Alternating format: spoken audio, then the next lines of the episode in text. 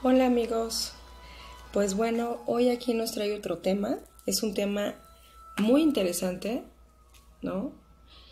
Que es, o sea, bueno, es un tema, pero también son consejos y son como tips. Y son ocho consejos para detectar a una persona tóxica. Ahorita que está así como que tan de moda, este, gente tóxica aquí, gente tóxica allá, y gente tóxica este de lado, y bla, bla, bla. Bueno, pues yo les digo, eh, gente tóxica vamos a encontrar en todos lados, incluso hasta en nosotros mismos. Este, para empezar, es primero qué es una persona tóxica, ¿no? O sea, qué podemos denominar como una persona tóxica. Entonces, una persona tóxica es aquellos que se quedan obviamente en la segunda parte, que es ser pues tóxico, ¿no? Y utilizan para causar daño provocan miedo, cultivan amarguras, lágrimas, este, sin ningún fin o con el fin de sentirse satisfechos ellos, ¿no? El beneficio solamente es para ellos. Eh, las personas tóxicas cargan con innecesaria, innecesarios problemas en su interior y en su corazón. Eh, hábitos y actitudes que pues obviamente no les llevan y que lejos de eso más bien los lastiman y los alejan de la gente que los quiere. Este, prácticamente yo lo puedo poner así como son personas que andan cargando venenos en pequeñas proporciones y las andan dejando regadas ahí por por lugares, ¿no? O sea, con la gente, ¿no? Incluso pues obviamente para desahogar sus frustraciones o cosas así. Ustedes pueden observar, hay muchas, este, eh, ¿cómo se dice? Pues cosas que uno puede detectar, ¿no? Pero yo les voy a dar ocho, ¿no? Y el número uno es que hablan demasiado de sí mismos. O sea, continuamente están solamente pensando en ellos. Si tú les quieres, por ejemplo, retomar un tema, a ellos así como que francamente no les importa. Este, están demasiado, demasiado este, fijados en, ellos y en sus emociones y en sus sentimientos y los tuyos, francamente no les importa porque todo esto es para llenar su ego, ¿no? El número dos es que su discurso este, normalmente está lleno de quejas y pesimismo.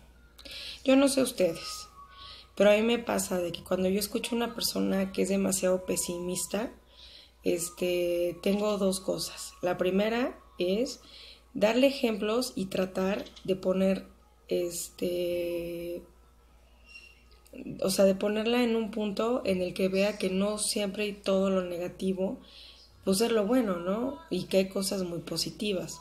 Si esto no resulta, entonces yo creo que el punto número sería, digo, dentro del punto número dos, sería huir porque ante una persona que no escuche, que no entiende de razones, difícilmente lo va a entender, aún le pongas los ejemplos de Gandhi de la Madre Teresa, de todo, o sea, no importa, eso no le importa a él, ¿no? No sé qué hayan hecho ustedes, pero bueno, en mi caso primero es tratar de darle unos buenos ejemplos y si aún así no entiende, bueno, pues la otra sería huir, ¿no? El número tres es que normalmente adquieren el rol de víctima. ¿Sí? y con el rol de víctima me refiero a que normalmente pretenden ser este, el centro de atención constantemente. ¿Sí? O sea, los peores problemas son los de ellos, las peores situaciones son las de ellos, el peor panorama es el de ellos, y esto es así como que algo súper extraño, muy raro. Este, digo, ¿quién no ha sido víctima alguna vez o, o victimario, no? Digo, yo también, digo, lo confieso, yo también he estado en mi papel de víctima alguna vez y la verdad es que pues no te deja nada bueno. La verdad no. Este, entonces existen una y mil posibilidades de que te vayas a encontrar una persona tóxica. ¿No? Sobre todo con este punto que te estoy diciendo, ¿no? El de la victimización. Yo creo que es un punto muy importante. Si tú, por ejemplo, siempre quieres decirle a una persona, no, mira, tú eres una persona muy inteligente, no yo soy un tonto, qué inteligente voy a ser, este, hay personas más aptas que yo, bla, bla, bla, olvídate. siempre va a querer que tú estés ahí dándole ánimos y es un cuento de nunca acabar. ¿No? El punto número cuatro es honestamente tomar una actitud de que el mundo está en contra de ti sin siquiera, ¿no? Pararse a analizar la situación, ¿no? Que genera. Pues creo que es muy parecido al punto anterior. Este, porque igual no goza de una sana conciencia, o sea, no está consciente de lo que está haciendo y obvio no se dará cuenta si toma actitudes dañinas, pero es seguro que genere un posible daño para la gente y para las personas que están alrededor. Entonces, si eso te pasa y si eso te sucede, pues aléjate de esa persona porque, pues, o sea, no, no, no hay razón, ¿me entiendes? Si la persona no entiende, pues no tiene caso que tú también sigas ahí tratando y martirizándote y tratando de que entienda que, este, que es una persona valiosa. O sea, como que no tiene caso. El punto número 5 es que cuando tú comprendas, o sea, cuando uno de verdad comprenda y caiga de manera consciente de lo que es la envidia, los celos y la soberbia, ¿no? En la vida de las personas y en nuestra propia vida, ¿no? Estarán de acuerdo de que estas personas que son tóxicas son como vampiros energéticos. ¿Sí? ¿Por qué? Pues porque van a envidiar tu cabello, este, tu estatus social, tu estatus civil, este, tu, tu, trabajo, a lo mejor este, tu familia, o sea, si tienes hijos, no sé, van a envidiar cualquier cosa, ¿no? Entonces, este, ellos van a tratar de que tú seas infeliz, porque ellos no son felices, no tienen la capacidad de ser felices. Entonces van a tratar por todas las, este, por todos los medios que tú te sientas igual, ¿no?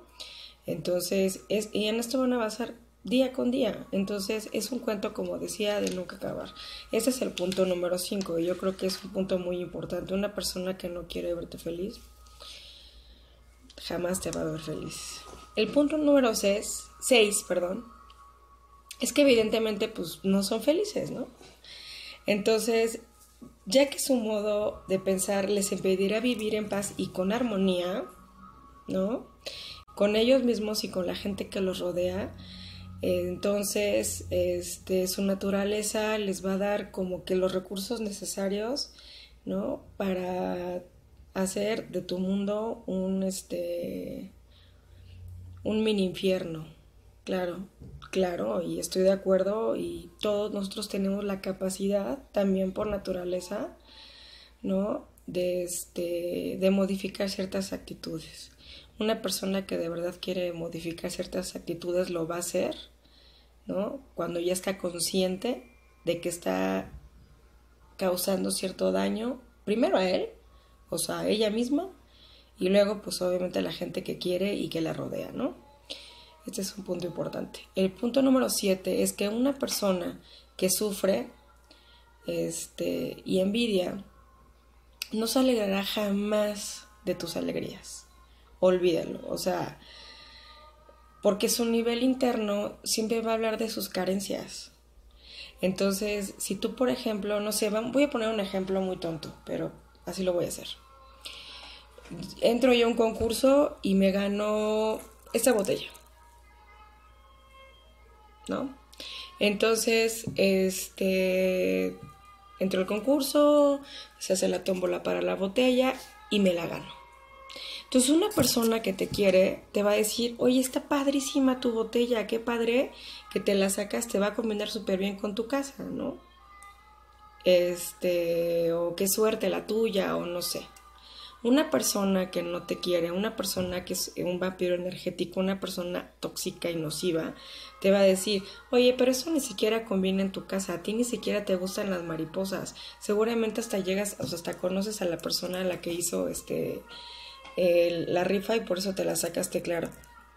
Conozco a la persona que lo hizo porque la hice yo, pero eso es un ejemplo, ¿no? Y este ejemplo se puede dar en cualquier cosa sea una promoción de trabajo, sea una proposición este, de, un noviazgo, de un matrimonio, un cambio de casa para algo mejor, una compra de una casa, un compra de un coche. O sea, siempre una persona que es nociva siempre va a encontrar el lado negativo de las cosas. Entonces, obviamente a ti te va a jalar, te va a jalar hacia ese lado, ¿no? Entonces, si yo, por ejemplo, estaba súper feliz porque me había sacado la botella y de pronto me doy cuenta de que digo, es cierto, o sea, la botella ni siquiera combina con mi casa, es cierto, a mí las mariposas ni siquiera me gustan, o sea, entonces tiene razón, ¿no? Y llego a mi casa con la botella y la aviento porque ni siquiera me interesó. Entonces tengo yo también que ver como persona qué es lo que me está causando este pesimismo, ¿no? Que otra persona me está transmitiendo y que yo estoy permitiendo que entre en mi mente. Entonces, hay que tener mucho cuidado con eso.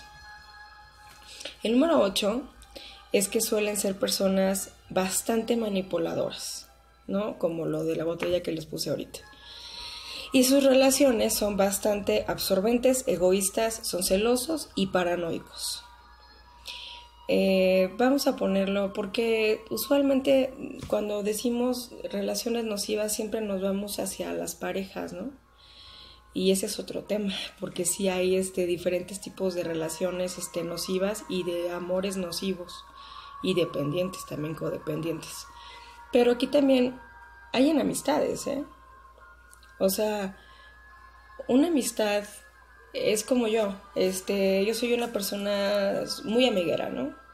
Tengo amigas aquí, tengo amigos acá, pero tengo una amiga, no, o sea, no, no, no estoy hablando de nadie en particular, estoy poniendo un ejemplo. Tengo una amiga que le encanta estar conmigo. Entonces a ella no le gusta que yo haya hecho nuevas amistades, porque esto significa que yo la voy a hacer de lado. Ella no piensa que a lo mejor yo puedo unirla a ese grupo, no. Ella piensa que yo la voy a hacer de lado. Entonces, esto es una persona absorbente, es egoísta, es celosa y obviamente paranoica, porque yo jamás la voy a querer hacer de lado, ¿no? Y eso te lo vas a encontrar en cualquier lado. O sea, personas y tóxicas y nocivas hay en tu familia, en tus relaciones, en tus amistades, en tu trabajo, este, en el edificio de tu casa, este, o sea, en cualquier lado, una persona que es infeliz, bueno, lo brota, sale por los poros, ¿no? Cuando una persona es infeliz y es nociva, ¿no?